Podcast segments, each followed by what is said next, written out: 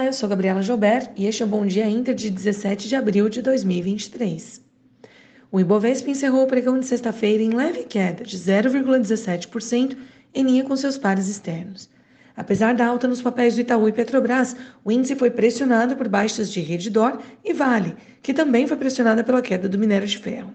Na semana, o Ibov teve alta de 5,4%, com IPCA abaixo das expectativas e aumento das projeções de um corte antecipado na Selic.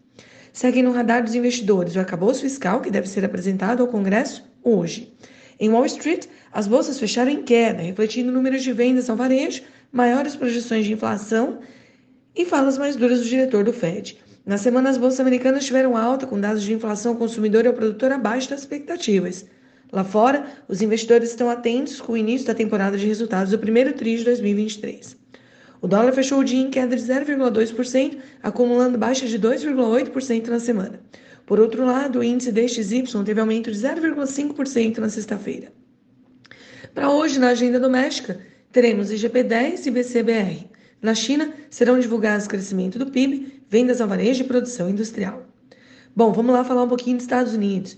Após a queda na sexta, mesmo com o balanço dos grandes bancos surpreendendo positivamente, os índices futuros hoje ensaiavam alta, mas caem em estabilidade enquanto aguardam mais dados do setor financeiro.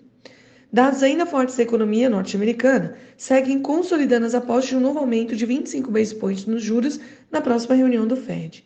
As ações de empresas chinesas avançam, motivadas por dados melhores que o esperado no país.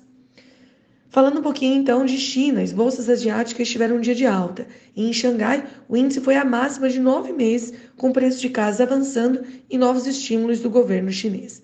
As ações de companhias de consumo avançam, enquanto investidores seguem apostando em estatais à espera de reformas. Hoje, o mercado aguarda dados do PIB chinês, além de vendas ao varejo e produção industrial do país. Já na Europa, os mercados estão estáveis antes de mais balanços dos bancos norte-americanos. No radar, comentário da presidente do BCE, Christine Lagarde, além de inflação na zona do euro e dados de serviço e manufatura que saem ao longo da semana.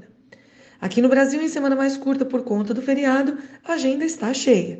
O mercado monitora o projeto da LDO e fala de Tebet sobre os números apresentados.